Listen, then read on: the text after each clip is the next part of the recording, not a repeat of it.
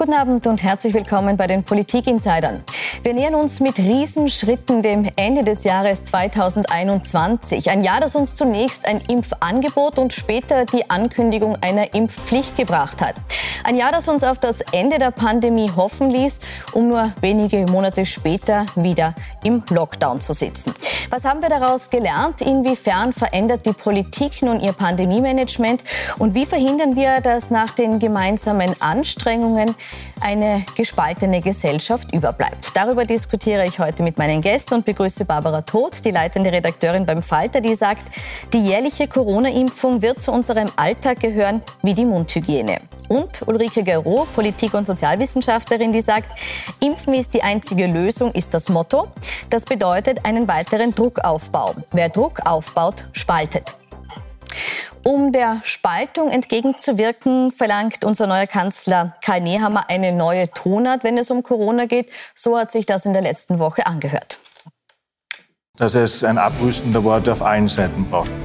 Ich habe mir ein paar Mal schon gedacht, dass Herbert Kickl mittlerweile eigentlich Blut an den Händen hat. Wer mir ausrichtet, dass ich Blut an den Händen habe, dem richte ich aus, dass er nur Mist im Kopf hat. Lassen Sie sich nicht von Rechtsradikalen, von manchen Hetzern, von manchen Zündern oder Narren missbrauchen.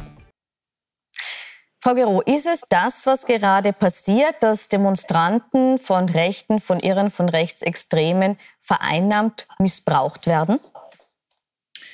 Also definitiv würde ich äh, zwei Prozesse beleuchten wollen. Der eine ist, dass jetzt äh, die Ankündigung der Impfpflicht die Debatte noch mal sehr dynamisiert hat, dass man überall beobachten kann, dass auch, sagen wir mal so, die bürgerliche Mitte ähm, zunehmend laut wird. Also es gibt ja sehr, sehr viele Aufrufe gegen die Impfpflicht von ganz normalen bürgerlichen Kreisen, aus katholischen Kreisen, gestern in äh, Großbritannien Aufruf von ganz vielen Ärzten und so weiter. Das heißt, ich glaube, dass das Radikalisierungsargument oder die, das Argument der Vereinnahmung ja, äh, durch äh, rechte Ränder, dass das immer weniger greift. Also ich beobachte in Deutschland, dass äh, fast in jeder Stadt jetzt sozusagen eine Impfpflicht-Gegnerschaft-Gruppe äh, gegründet gegründet wird, dass die Leute sich sortieren und dass das jetzt nochmal ganz anders dynamisiert wird. Mir scheint das ähm, eigentlich das Gegenteil zu sein, also dass die Vereinnahmung durch den rechten Rand immer weniger gelingt. Das sehe ich, das sehe ich entschieden anders. Ähm, ich sehe eigentlich in Österreich keinen Aufstand der bürgerlichen Mitte, so wie Sie das vielleicht für Deutschland ähm, beobachten. Was man in Österreich sehr klar sieht, ist, dass es einen kleinen Teil unter den Demonstranten gibt, ähm, die jetzt zunehmend gewaltbereit werden. Also wir sehen ähm, Ausschreitungen gegenüber Journalisten, gegenüber Gesundheitspersonal. Ähnliches ist, glaube ich, auch in Deutschland passiert. Ähm, es gibt immer mehr Ärzte und Medienvertreter oder Menschen, die ähm, sich quasi auch für eine Impfung ausgesprochen haben, die Drohbriefe bekommen, ähm, die auch Personenschutz brauchen. Also ich finde, da gibt es schon eine ganz klare Radikalisierung. Ich würde aber nicht sagen, dass sich die gesamten Protestierenden dadurch vereinnahmen lassen. Im Gegenteil, ich glaube, es wäre jetzt umso wichtiger, ähm, dass man klar trennt zwischen radikalen Elementen, die auch Grenzen überschreiten, und äh, sehr, sehr vielen Menschen, die aus vielerlei Sorgen ähm, und mit unterschiedlichen Motiven gegen Maßnahmen der Regierung protestieren und das auf der Straße tun, aber auch friedlich tun. Also beispielsweise in Österreich wird es ja auch an diesem Wochenende ein, ein neues Lichtermeer geben ähm, mit Kerzen rund um den Ring, ähm, um eben Solidarität zu zeigen mit den Menschen, die in den Krankenhäusern arbeiten und auch mit den Opfern der Pandemie. Ist es aber so, Frau Todt, ähm, dass es eine, eine Pauschalisierung dieser Ungeimpften gibt in Österreich, auch wenn man jetzt zum Beispiel das aktuelle Falter-Cover anschaut, ja, das titelt mit den Worten, wir ist das Volk. Ist das eine Pauschalisierung, die Grenzen überschreitet? Also als Journalistin muss man natürlich selbstkritisch sein und wenn man ähm, Coverzeilen macht, spitzt man zu. Äh, die Zuspitzung Wir ist das Volk ist eine extreme Zuspitzung. Ähm, es deckt sich mit der Geschichte, die wir geschrieben haben, wo wir uns eben genau angeschaut haben, welche Tangenten in dieser großen, breiten Protestbewegung driftet jetzt ab. Und wir haben uns auch sehr genau angeschaut, ähm, was gibt es da für Vorgeschichten. Also es ist ja jetzt nicht so, dass dich die jetzt alle plötzlich radikalisieren, sondern wenn man mit ähm, Experten in dem Bereich spricht, be beispielsweise mit Sektenexperten, dann erklären die einem, dass das etwas ist, was eigentlich sich seit Jahren schon abzeichnet. Also ein sehr starkes irrationales ähm, Potenzial in der Gesellschaft. Und wir merken das jetzt einfach nur stärker, weil die Pandemie, wie in vielen anderen Bereichen auch, diese Strömungen uns stärker präsentiert und stärker hervorkommt. Mhm. Frau Gero, was ist Ihre, Ihrer Meinung nach ausschlaggebend, dass wir diese Spaltung jetzt so stark spüren? Also ich würde gerne mal einhaken wollen, dass ich den Begriff irrational nicht stehen lassen möchte für diejenigen, die man jetzt als Impfgegner bezeichnet. Ja, ich würde auch noch mal sagen, man müsste noch mal definieren, was eigentlich eine Impfung ist, welche Art der Impfung, wie häufig und so weiter. Das sind ja auch definitorische Sachen. Das ist ja bei dieser Impfung gar nicht geklärt. Aber wenn ich keinen Spinat mag, bin ich kein Spinatgegner, sondern dann mag ich keinen Spinat. Ja, das, also auch der Begriff Impfgegner ist ja schon ein Framing, das problematisch ist. Was ich mit irrational meine, ist ist, dass wir vor einer Woche eine Studie vom MIT hatten, also Massachusetts Institute of Technologies, die sehr genau die Tweets von den sogenannten Impfgegnern analysiert haben und die zu dem Schluss gekommen sind, dass die Impfgegner, die sogenannten Impfgegner, eigentlich die besser informierten Leute sind, ja, die sich ganz genau angucken, was macht der Impfstoff, was kann der Impfstoff, was kann er nicht, was sind vielleicht die Schädigungen. Und vor diesem Hintergrund zu sagen, dass die Leute, die sagen, wir sind jetzt gegen eine Impfpflicht, dass die irrational sind oder wirr, wie ihr Titelbild äh, insinuiert, das würde ich zurückweisen. Und ja, äh, wenn ich da ganz. Das ist ganz wichtig, ja. Also wenn wir sagen, und das sagen, belegen alle Zahlen, dass wir eine, von wegen Spaltung der Gesellschaft, wir haben eine Gemengelage, in der sich ungefähr 70 zu 30 gegenüberstehen. 70 befürworten die Impfpflicht, 30 tun es nicht. Von diesen 70 Prozent haben sich aber ungefähr 40 impfen lassen, nicht wegen äh, Corona, sondern weil sie ihre Freiheit zurück wollten äh, weil das jetzt eben einfach so gemacht wird und weil man das jetzt so tut. Das heißt, wir haben aus der Menge der 70 eigentlich nur 30, die überzeugt sind, 40, die das jetzt gemacht haben aus Konformitätsdruck und weitere 30, die irgendwie Zweifel haben. Und das als Bild abzubilden und dann aber zu sagen, diejenigen, die dagegen sind, sind notwendigerweise nur der radikalisierte Rand, das weise ich wirklich zurück und das lässt sich auch datentechnisch überhaupt nicht so abbilden.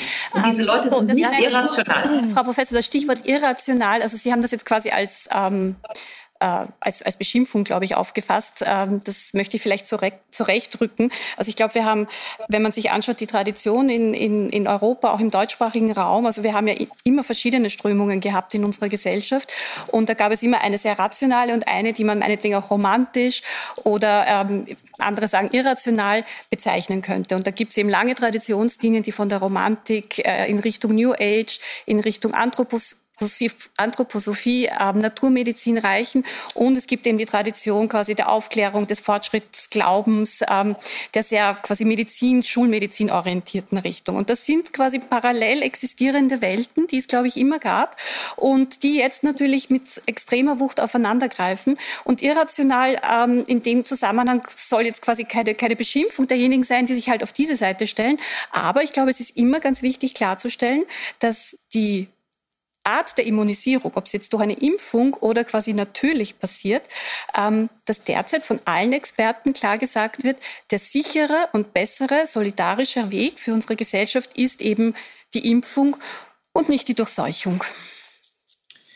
Ähm, also medizinisch ist zunächst mal klar, dass die meisten Virologen sagen, dass die natürliche Immunisierung die bessere Immunisierung ist. Ja, wir sehen das ja jetzt auch gerade an dieser Debatte über Booster und so weiter. Das heißt, wie lange die Impfung eigentlich hält, ist ja genau die strittige Frage. Dazu möchte ich mich gar nicht äußern. Ja, bin keine Medizinerin, aber wozu ich mich äußern möchte, ist das, äh, was Sie sagen, äh, mit sozusagen, wer ist hier das Rad rationale und wer ist das irrationale Element. Wir haben 100 Prozent der Bevölkerung und 100 Prozent der Bevölkerung müssen gehört werden. Wenn ich zum Beispiel Olaf Scholz die Presseerklärung höre äh, zu seinem Amtsantritt äh, und er im Grunde sagt, wir haben keine gespaltene Gesellschaft, dann ist das tatsächlich ziemlich falsch. Jeder, der heute unterwegs ist, in der eigenen Familie, im eigenen Freundeskreis, jeder hat das beobachtet. Wir haben eine drastische Spaltung der Gesellschaft. Und die Frage ist eigentlich, wer die hervorbringt.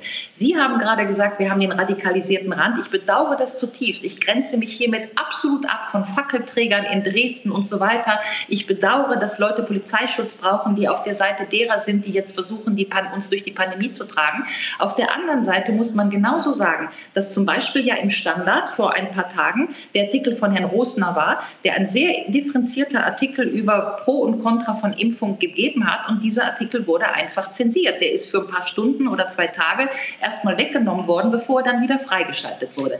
Das heißt, die Frage ist doch eigentlich, wenn wir über Polarisierung reden, und darüber reden wir ja hier, von wem geht denn die Polarisierung aus? Und das Eingangsstatement, was ich gesagt habe, ist, Druck erzeugt Gegendruck. Und eine Impfpflicht ist Druck. Ja? Und es ist in vielfältiger Weise Druck, weil dadurch ganz einfachen Leuten die Lebensgrundlage entzogen wird. Die haben Existenzängste, die werden vielleicht gekündigt und so weiter. Das rechtliche Panorama dessen, was eine Impfpflicht bedeuten würde, haben wir hier noch gar nicht angesprochen. Aber ich will jetzt nur mal auf diesen Punkt. Wenn Sie bedauern, dass wir sozusagen Radikalisierungselemente haben, muss man leider, leider auch sagen, dass diejenigen, die jetzt in bestem Wissen und Gewissen für die Impfpflicht argumentieren, sich eben auch radikalisiert haben. Ich kann es nicht stehen lassen, wenn wir Wort tot reagieren lassen, bitte. Also ich ähm ich glaube, wir müssen ein bisschen aufpassen, weil wir diskutieren hier eins zu eins und es entsteht jetzt vielleicht für die Zuseherinnen und Zuseher der Eindruck, dass hier ähm, 50 Prozent gegen 50 Prozent steht ähm, und diese Spaltung quasi Nein. durch die Mitte der Gesellschaft geht. Also ich glaube, man muss da schon die Dimensionen zurechtrücken.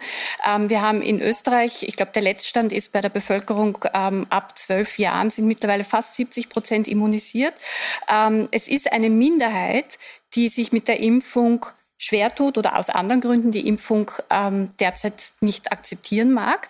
Und es ist auch eine Minderheit von Personen, die sich beispielsweise im Internet über alternative Fakten informieren. Also ich glaube, das ist schon wichtig zu sagen, dass die, die große Mehrheit der Gesellschaft äh, inzwischen konform geht mit der Ansicht, dass ähm, der bessere Weg durch die Pandemie zu kommen eben durch die, über die Impfung führt. Das jetzt, ich möchte die Impfung jetzt nicht medizinisch vertiefen. Mir geht es tatsächlich nein, nein. eher um das, was die ich Gesellschaft nicht bewirkt und über sagen, die Spaltung. Bitte. Ich möchte nur gerne sagen, eine 30 Prozent sind keine Minderheit, sondern 30 Prozent sind eine Pluralität. Ja, das ist etwas anderes. Abgesehen davon zeichnen sich Demokratien davon aus, dass Minderheiten Minderheitenrechte haben. Das, was wir im Diskurs erleben, ist, dass dieser Minderheit, die eine Pluralität ist, ein Drittel der Gesellschaft, dass die im Grunde de facto fast entrechtet werden. Ja, also wenn der Ministerpräsident, darf ich das ausführen, wenn der deutsche Ministerpräsident aus dem Saarland Hans twittert, die Ungeimpften müssen verstehen, dass sie nicht mehr am gesellschaftlichen Leben teilnehmen, ja, dann ist das eine absolute Ausgrenzung ohne Garantierung von Minderheitenschutz und es ist die Essenz der Demokratie, dass man anderen Meinungen Minderheitenschutz eingesteht. Das, was wir hier machen mit einer Impfpflicht, wäre eine kolossale Umstülpung der gesamten Rechtsordnung und das muss man ja einfach mal ausdifferenzieren. Und Sie müssten mir erst mal erklären, wie wir datenschutzrechtlich, rechtlich und so weiter das überhaupt durchexerzieren. Und da kommt der Grundsatz der Verhältnismäßigkeit ins Spiel. Und ich sage einfach, eine Mehrheit hat noch nicht eine Wahrheit. Auch wenn eine Mehrheit eine Moral hat, eine Wahrheit hat und glaubt, das alles im besten Wissen und Gewissen zu tun, dann äh, ist das nicht unbedingt so. Und die 30 anderen Prozent müssen gehört werden. Ich möchte jetzt äh, trotzdem einhaken und, und, und den Blick nach vorne richten. Wenn wir uns, oder auch ein bisschen nach hinten, aber wenn wir uns jetzt anschauen, die, die Pandemie Pandemiesituation, die wir im Moment erleben. Wir hatten im Herbst wieder überfüllte Intensivstationen. Wir hatten verschobene Operationen, Untersuchungen, äh, letzten Endes dann auch einen Lockdown für alle. Und ist angesichts dieser Situation, die man nicht wegreden kann, nicht nachvollziehbar, dass das Land sagt, wir müssen jetzt die Solidarität von allen einfordern und auch die ungeimpften zur Impfung bewegen, egal wie? Äh, egal wie eben nicht, ja. Also Not kennt kein Gebot ist ja genau die Frage, die wir verhandeln. Ich bin gegen Not kennt kein Gebot. Ich bin für die Prüfung von Verhältnismäßigkeit. Ich bin für die Prüfung von gelinderen Mitteln. Ja, die Frage der Aufstockung der Intensivbetten und der besseren Bezahlung von Pflegekräften steht ja auch im Raum. Das heißt, die einzige Frage ist, ist es das einzige Mittel? Ich sage als wissen Sie, in allen anderen Politikbereichen sind wir immer bei Diversifizierung. Wir würden nie eine europäische Gaspolitik zulassen und sagen, wir gehen nur auf russisches Gas. Wenn Sie Aktien kaufen, sagen Ihnen alle Leute, bitte diversifizieren Ihr Aktienportfolio. Nie würden Sie sagen, alles auf eine Karte. In dieser politischen Frage setzen wir alles auf eine Karte. Wir riskieren oder haben bereits eine zunehmende, ganz schäbige Polarisierung der Gesellschaft mit dem Übrigen auch tatsächlich menschenverachtenden Äußerungen über Ungeimpfte, die trotz allem auch Menschenwürde haben. Wir haben eine rechtliche Problematik, ich sage nochmal, die haben wir gar nicht angesprochen. Also der ganze Rattenschwanz an sozusagen an dem Gefüge des Rechtssystems, wo wir drehen würden. Ich wiederhole, dass der Europarat in der Resolution 2061 eine Resolution hat vom März 2020, nach der es keine Diskriminierung und keine Stigmatisierung von Ungeimpften geben darf. Das alles haben wir im öffentlichen Leben. Insofern, Wobei, äh, ich würde sagen, wir bleiben bei der Verhältnismäßigkeit. Dass die Impfpflicht erlaubt ist, die Entscheidung gibt es auch.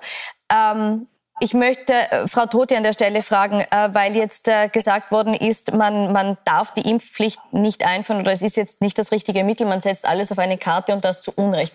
Warum ist Ihrer Ansicht nach die Impfpflicht trotzdem jetzt angesagt zu dem Zeitpunkt? Also ich glaube, glücklich ist ja niemand mit der Impfpflicht. Das äh, sagt ja auch in Österreich die Politik, es ist die Ultima Ratio. Es ist eigentlich ein Eingeständnis, dass sie keine anderen Mittel mehr in der Hand haben. Ich fände es auch ehrlicher, wenn das so kommuniziert wird, im Sinne von, wir haben alles probiert, aber es geht eben nicht anders, auch weil wir selber Fehler gemacht haben in der Vergangenheit. Ähm, perspektivisch, mit all dem, was wir zu Omikron jetzt so viel wissen wir ja noch nicht. Aber das, was wir wissen, ist ähm, insofern besorgniserregend, weil es sich so viel schneller verbreitet. Und weil eigentlich alle Experten damit rechnen, dass wir in der zweiten Jännerhälfte mehr oder weniger schon wieder an einer Überlastung des Gesundheitssystems sein werden. Insofern ist die Impfpflicht jetzt für mich auch nachvollziehbar das Mittel, um einfach durch diese Winterphase zu kommen. Ähm, das führt irgendwie keinen Weg daran vorbei, so sehr man das aus all den demokratiepolitischen Gründen, die Sie zu Recht nennen, ähm, ja, ich möchte Leitung kann. Frau Gero auch noch mal von, dem, von der Impfpflicht heruntersteigen und Sie fragen, ist es nicht in einer Demokratie trotzdem was, was man aus Solidarität fordern kann, dass man sagt, wir wissen, die Verläufe sind weniger schwer und man landet weniger wahrscheinlich auf der Intensivstation. Es kommt weniger wahrscheinlich zu einer Überlastung des Gesundheitssystems. Und deshalb kann man aus moralischen Gründen die Impfpflicht einfordern, die, pardon, nicht die Impfpflicht, sondern die Impfung einfordern von jedem und jeder. Also die, die, ich bin für die Impfung. Die Impfung können Sie, äh, äh da, eine Demokratie akzept, äh, funktioniert mit Normenakzeptanz. Ja? Und ich bin sehr dafür, dass wir die Leute aufklären und dass jeder eine freie Impfentscheidung hat. Ich bin auch dafür, dass wir für die Impfung werben. Aber zwischen Impfung und Impfpflicht liegt eben einfach ein himmelweiter Unterschied und das ist rechtlich ein Unterschied. Wir können auch mal in andere Länder gucken. Biden hat seinen Vaccination Act nicht durchbekommen, der liegt noch im Kongress. Äh, Johnson hatte gestern eine Abstimmung, eine problematische Abstimmung im Parlament und hat seine äh, äh, im Prinzip äh, Regeln nicht durchbekommen mit der eigenen Partei. Das heißt, es ist ja auch in anderen Ländern sehr strittig und deswegen immer noch die Frage, was ist verhältnismäßig und gibt es nicht gelindere Mittel? Ich sage nochmal, wir haben den gesamten rechtlichen Rahmen, auch die Gewerkschaften in Österreich ist mir zugetragen worden, fangen ja an, sich äh, langsam ein bisschen darüber Gedanken zu machen, was das eigentlich rechtlich heißen würde, Arbeitsschutz und so weiter äh, eine Impfpflicht einzuführen. Aber zurück zu Ihrer Frage. Moral ist kein Kriterium für Politik, beziehungsweise die Politik der Körper, dass ich meinen Körper dem Gemeinwesen geben muss. Ich würde nur mal gerne sagen, wenn wir das jetzt entscheiden, dann wechseln wir die Rechtsordnung. Ja? Noch ist es Rechtsordnung, dass wenn neben Ihnen jemand liegt und verblutet und Sie könnten ihn mit Ihrem Blut einer Blutspende retten, dann müssen Sie Ihr Blut nicht hergeben. Sie können, aber Sie müssen nicht. Auch die Organspende lösen wir immer so auf, dass niemand verpflichtet ist, für jemanden anderen seinen Körper zu geben. Wir bieten das an, wir haben Organspendeausweise, jeder kann sich frei entscheiden. Das ist geltendes Recht. Wenn wir das jetzt aus einer Notsituation heraus in dieser Frage anders machen, möchte ich wenigstens, dass wir das transparent verhandeln, dass wir hier ein bisheriges Gefüge der gesellschaftlichen Ordnung aufkündigen und damit einen Paradigmenwechsel machen. Ja? Wenn wir das so kommunizieren, können wir ja darüber reden, aber Not kennt kein Gebot und das muss jetzt irgendwie alles ganz schnell sein. Finde ich keine ehrliche Debatte, finde ich keine transparente Debatte und diese Debatte übersieht eben auch, dass die Dinge nicht so eindeutig sind, denn alle Studien zeigen, dass die Differenzierung zwischen Geimpften und Nicht-Geimpften nicht eins zu eins durchzuhalten ist. Auch die Nicht-Geimpften äh, sind Teil des Infektionsgeschehens, auch Nicht-Geimpfte landen auf der Intensivstation. Das heißt, sie können weder rechtlich noch ethisch noch offensichtlich epidemiologisch eine ganz klare Trennung zwischen diesen beiden Gruppen machen.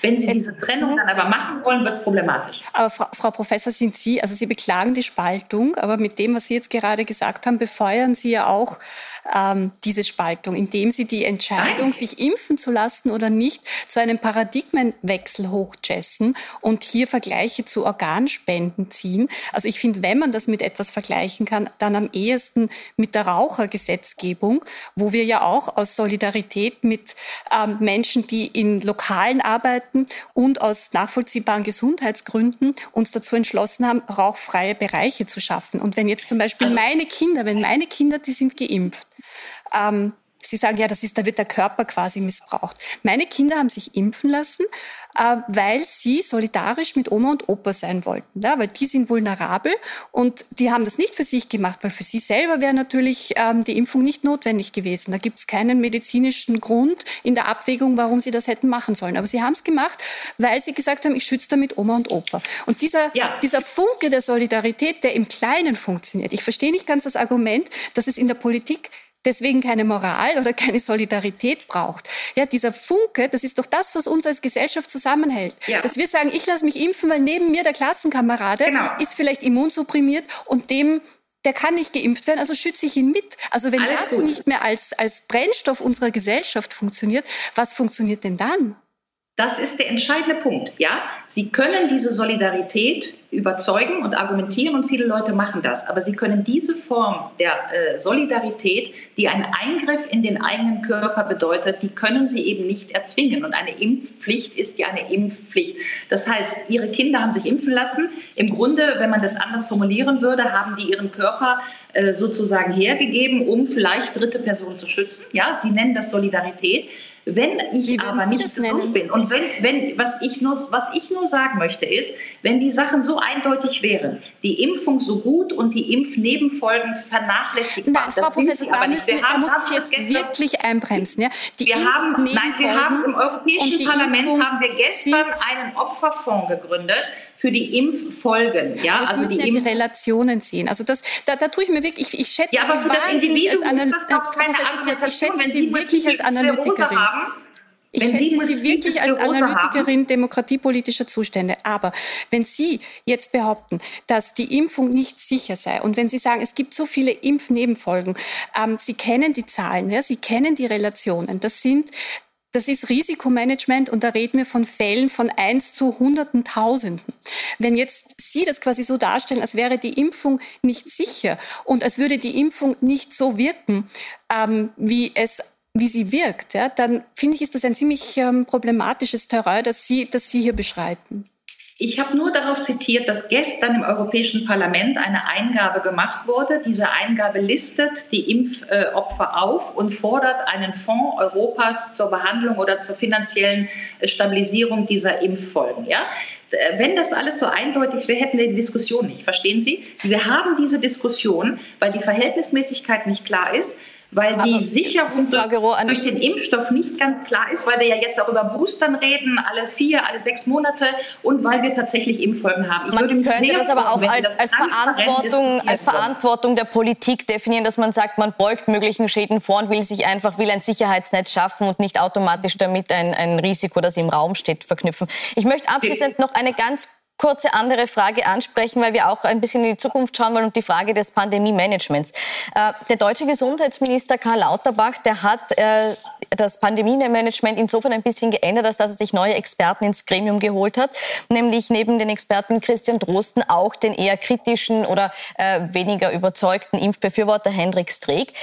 Zwei Wissenschaftler, die eben sehr unterschiedlicher Meinung sind. Und da, Frau Gero, würde ich noch gern wissen, dürfen wir dadurch jetzt auch in der Politik den Diskurs erwarten, den Sie immer eingefordert haben, nämlich auch den wissenschaftlichen Diskurs? Also absolut, weil Wissenschaft ist immer plural. Ich habe mich seit zwei Jahren geärgert, dass wir Wissenschaft im Singular verhandelt haben. Die Wissenschaft sagt, weil die Wissenschaft ist ein Diskurs. Da kommt es immer darauf an, wohin richte ich meinen Fokus, richte ich den auf die Studie oder die Studie und so weiter und so weiter. Wenn wir jetzt die Bandbreite öffnen, mehr Wissenschaftler in einen Diskurs ziehen, finde ich das absolut gut. Und um diesen Punkt abzuschließen, wir hätten die Debatte nicht, wenn wir schon mal eine Vollzulassung des Impfstoffs haben. Aber rechtlich gesehen ist ja eigentlich die Impfpflicht für einen Impfstoff, der noch keine Vollzulassung hat, selbst schon eigentlich ähm, eine juristische ähm, äh, Problematik. Ja? Und jetzt kann man nur hoffen, dass wir von vielen Seiten das beleuchten. Und ich bin ja der Meinung, dass wir nicht nur, das machen wir jetzt mit dieser neuen Kommission, nicht nur Virologen, nicht nur Epidemiologen, Sozialwissenschaftler, Politikwissenschaftler, Juristen und so weiter. Dieses ganze Panoptikum muss aufgespannt werden. Die rechtlichen, die datenschutzrechtlichen Folgen müssen analysiert werden. Und dann kommen wir hoffentlich in eine Diskussion der Verhältnismäßigkeit. Und diese Verhältnismäßigkeit hat jedenfalls in meinen Augen nichts mit einem verabsolutierten Diskurs zu tun, weil Impfpflicht ist alles, ist ein verabsolutierter Diskurs und der ist einer Demokratie eigentlich unwürdig. Abschließend Frage auch an Sie, Frau Todt. Würde es auch Österreich gut tun, eine breitere, ein breiteres Spektrum zu öffnen, wenn es um die Expertenmeinungen geht? Ja, also da bin ich zum Abschluss einer Meinung mit Ihnen, Frau Professor. Das, das, war, das war ganz sicher ein Grund, ein Kapitalfehler in der Pandemie, dass wir nicht breit genug Expertise eingeholt haben, dass die Verhältnismäßigkeiten nicht korrekt waren am Anfang. Und es ist hoch an der Zeit und Österreich sollte sich an Deutschland ein Vorbild nehmen und das ebenfalls so aufspannen. Das nehme ich als Abschlusswort. Ich bedanke mich für das sehr spannende Gespräch. Danke auch Frau Gero in Bonn. Ich wünsche Ihnen noch einen schönen Abend auf Puls 4 und Puls 24.